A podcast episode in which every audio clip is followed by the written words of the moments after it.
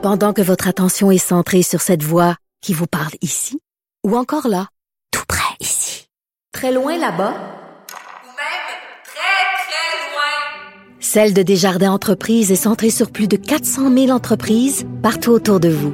Depuis plus de 120 ans, nos équipes dédiées accompagnent les entrepreneurs d'ici à chaque étape pour qu'ils puissent rester centrés sur ce qui compte, la croissance de leur entreprise. Bon, je sais pas vous, mais moi, j'envisage cette rentrée scolaire 2020 avec quand même une petite dose d'angoisse ou d'anxiété. J'espère que mon fils ne la sent pas trop, cette anxiété, mais il reste quand même que c'est clair que cette rentrée scolaire 2020 ne sera pas une rentrée comme les autres. Moi, juste l'idée que mon fils de 12 ans va aller à l'école en portant le masque, être entouré d'autres élèves qui vont porter le masque, et on va se le dire quand même, c'est une rentrée où la mort rôde, la maladie rôde. Donc, comment on fait pour s'assurer que euh, les enfants qui vont retourner à l'école le fassent dans les meilleures euh, conditions et comment on va pouvoir faire un rattrapage de toutes les connaissances ou tous les acquis qui ont été perdus avec euh, cette session vraiment au printemps qui a été bousillée à cause de la COVID-19. On va en parler avec Joël Monzé. Il est docteur en neurosciences, il est psychothérapeute. Bonjour, Monsieur Monzé. Bonjour. Quand vous regardez, vous, cette rentrée de, de 2020, quelle est la, la, chose ou quel est l'élément dont vous avez le plus peur? Qu'est-ce qui vous inquiète le plus? Puis après, on va parler de ce qui vous rassure le plus, mais commençons par ce qui vous inquiète. Mais en fait, ce qui moi m'inquiéterait, c'est la pression qui est mise en fait à la fois sur les élèves et sur les enseignants pour, comme vous le disiez tantôt, rattraper le temps perdu en fait au printemps. Euh, mm-hmm. Je crois que on, vous le disiez, il y a la mort rôde comme et, et il, y a, il y a des angoisses qui vont être véhiculées par tout le monde, que ce soit des, des, des, jeunes et des moins jeunes, que ce soit par des adultes, que ce soit par les parents, les enseignants, et, et en fait tout ça, tout ce contexte, ça crée énormément d'anxiété. Et certains jeunes, vont manifester euh, ouvertement leurs angoisses par rapport à ce qui se passe présentement. D'autres, ils vont plus réagir corporellement, donc ils risquent de s'agiter ou de partir dans la lune, qui sont des, des Hmm. comportements qu'on a tendance souvent à associer au TDA, TDAH, mais qui ne sont pas nécessairement du TDA, TDAH, qui sont beaucoup plus liés à des réactions face à des, des contextes anxiogènes euh, vécus à la maison ou vécus en fait euh, à l'école. Et l'idée, en fait, ce serait peut-être de, est-ce qu'on peut juste se dire qu'il y a une priorité pour l'instant pour toute la communauté, quel que soit le pays d'ailleurs, c'est en fait essayer de préserver les personnes plus fragiles. Donc, est-ce qu'on peut s'enlever de la pression? Est-ce qu'on peut s'enlever la pression de vouloir absolument rattraper le temps perdu, dans le sens que on n'en mourra pas de mettre éventuellement quelques mois de plus de scolarité en Hmm. fin de parcours pour compenser les choses, ou d'autant moins de diminuer la pression sur les professeurs pour que les professeurs diminuent la pression sur les élèves. Et, et ça, il s'agit aussi bien des décideurs que des parents et que des jeunes, peut-être parfois qui ont peur de ne pas être acceptés dans des programmes contingentés. Donc, juste enlever la pression euh, de réussite, de performance scolaire, ça permettrait déjà d'avoir plus de ressources pour gérer le contexte anxiogène dans lequel on est. Mais c'est très intéressant ce que vous dites parce que encore une fois, je me permets de revenir à l'exemple de mon fils parce que bon, tout ce qui est particulier est universel. Donc moi, je parle de ce que je connais.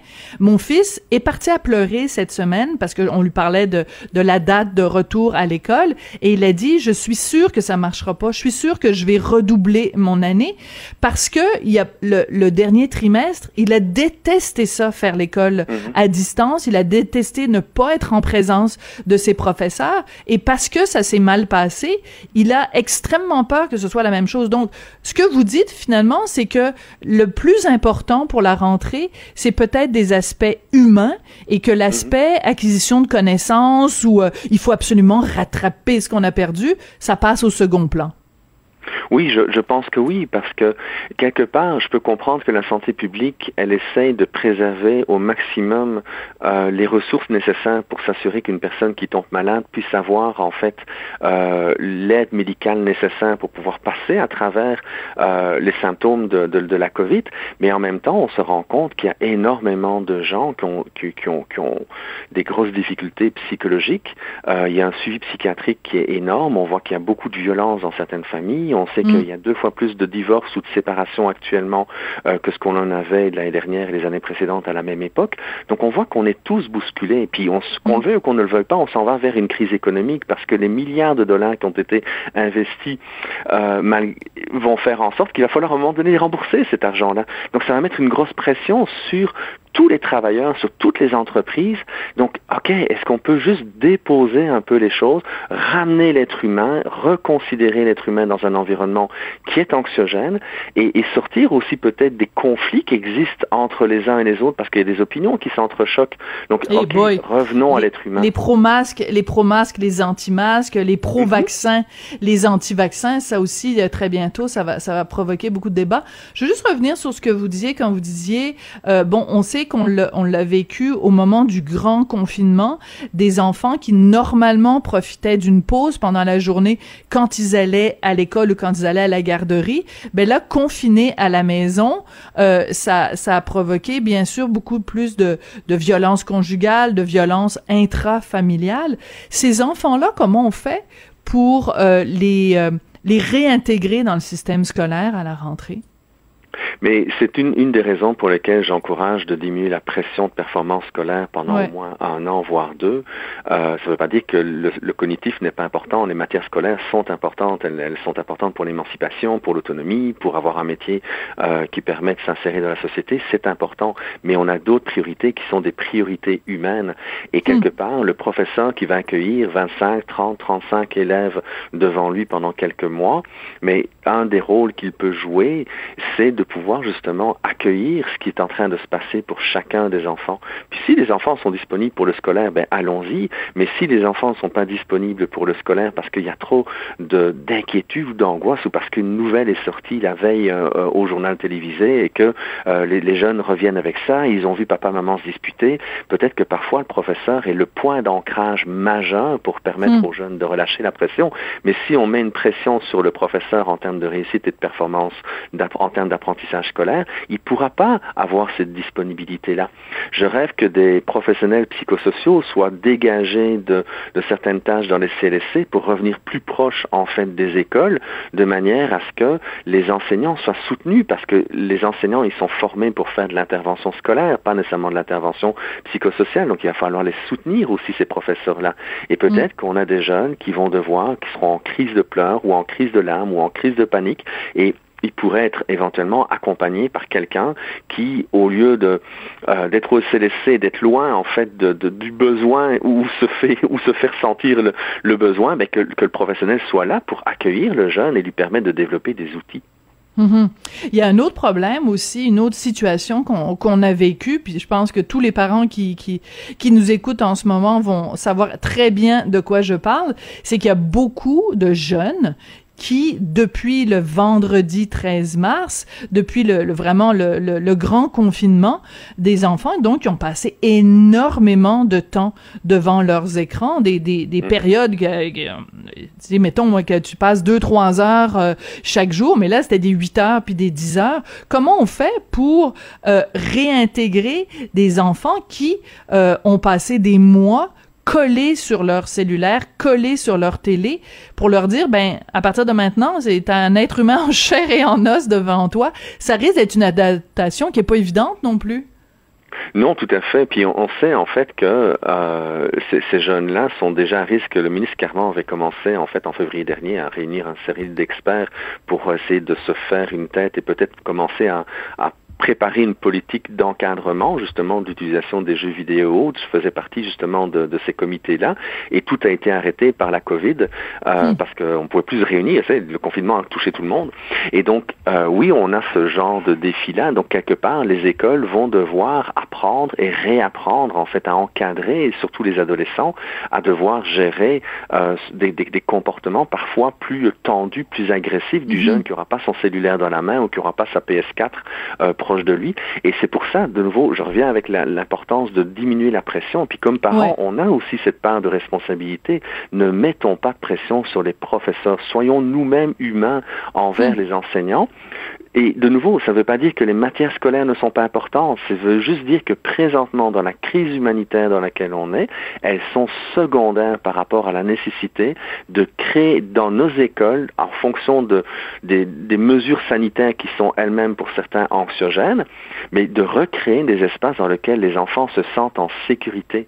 Si les enfants se sentent en sécurité, il va y avoir une diminution de la tension et là, les jeunes seront disponibles pour faire des apprentissages scolaires. Mais tant et aussi longtemps qu'ils ne se sentiront pas en sécurité dans l'environnement scolaire, mais toutes les réactivités vont être exacerbées.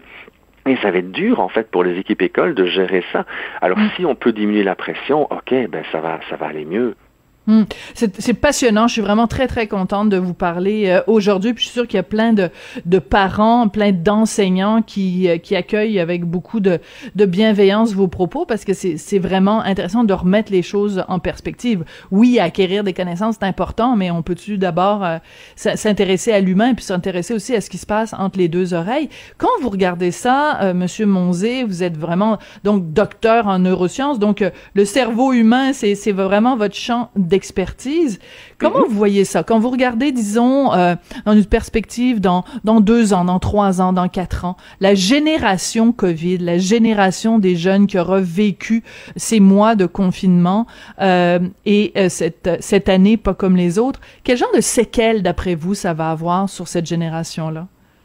Mais j'ai envie de dire, ça va dépendre des comportements des adultes. Un des exemples ah, que je donne beaucoup en, en formation, c'est le film La vie est belle où on ah, voit un tellement. papa et une maman qui sont pris dans un camp de concentration avec leur enfant et le papa euh, va tout faire en sorte pour dédramatiser la situation. On va pas nier le fait qu'il ne peut pas voir sa maman, on nie pas le fait qu'ils ne peuvent pas sortir du camp de concentration, mais il va amener un côté ludique, un côté humain auprès de son enfant. Et même quand il hmm. va se faire assassiner par les Allemands, il trouve encore l'énergie nécessaire que pour faire le pitre, faire le clown, de manière à ce que son garçon ne, ne conserve pas une, une image de son père qui est angoissé par la mort, mais une image d'un père qui est plein de vie, de hmm. vitalité, et, et, quelque part, les adultes, normalement, devraient avoir cette ressource-là ou devraient faire en sorte d'aller la chercher ou d'aller chercher de l'aide pour pouvoir la garder.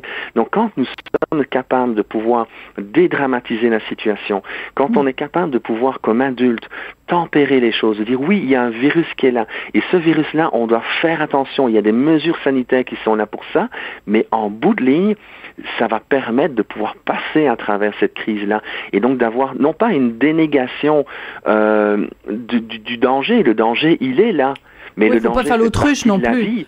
Ouais. Exactement. Euh, je veux dire, il faut faire attention quand on traverse la rue, il faut faire attention quand on fait du vélo, il faut faire attention euh, quand on euh, fait de l'alpinisme, quand on fait de certains sports sont, sont parfois dangereux. Donc la nécessité de faire attention à tout ce que l'on fait comme comportement, ça fait partie des apprentissages qu'on doit, comment dire, enseigner à nos jeunes. Mais en même temps, notre attitude d'adulte, c'est d'essayer d'aider le jeune à à, être le plus sécure possible et adopter des comportements sécuritaires. Et mm. quelque part, c'est nos peurs à nous, bien souvent, que les enfants ou les adolescents vont absorber. Et comme c'est pas eux, ils savent pas quoi faire avec parce que ça ne, ils le sentent parce qu'il y a une résonance émotionnelle, surtout quand on est proche du jeune. D'accord? Au même titre que quand on voit un bébé qui pleure, ben, ça, ça nous fait quelque chose. D'accord? Même si c'est pas notre enfant, ça, ça, notre, notre cœur, notre cœur serre. Donc, on, on va raisonner à, à, la détresse du bébé momentané. Mais donc, si le jeune est tout le temps entouré de gens qui sont très stressés et que ces adultes-là ne prennent pas soin d'eux, mais c'est mm. certain que ça va faire des jeunes qui seront plus hypothéqués et on aura peut-être une génération de jeunes qui seront plus anxieux, plus inquiets, qui auront peur de leurs voisins, qui auront peur de l'inconnu, qui n'oseront plus voyager, mais pas parce qu'ils ont fait des mauvaises expériences, simplement parce qu'ils n'auront pas été accompagnés d'une manière idéale. Ouais. Alors, mais ça, ça s'applique même au, euh, au, masque, je dirais, vu que le masque va être euh, obligatoire dans, dans, dans, les écoles. Bon, à partir d'un certain âge, évidemment. Mhm. Arrangeons-nous au moins pour que ce masque soit soit rigolo ou qu'on en fasse quelque chose de que qu'on présente ça comme un comme un déguisement, comme euh, ou c'est il y a, y a, moyen de, de, de trouver quelque chose de, de positif dans tout ça ou de le tourner de telle façon que ça passe mieux. Écoutez, Joël Monzier, ça a été vraiment un plaisir de vous parler. J'adore votre approche, j'adore euh, votre votre sensibilité puis votre côté euh, de remettre les choses en perspective. Ça a été vraiment passionnant. Merci beaucoup. Bien, avec grand plaisir. Au revoir. Joël Monzé, donc qui est docteur en neurosciences et psychothérapeute. Puis peut-être que ça vous a choqué sa référence au film La vie est belle, mais moi j'y ai pensé souvent à ce film-là au cours des dernières semaines en me disant ben écoutez s'il y a des gens qui ont en effet traversé quelque chose, on s'entend que c'est vraiment pire là.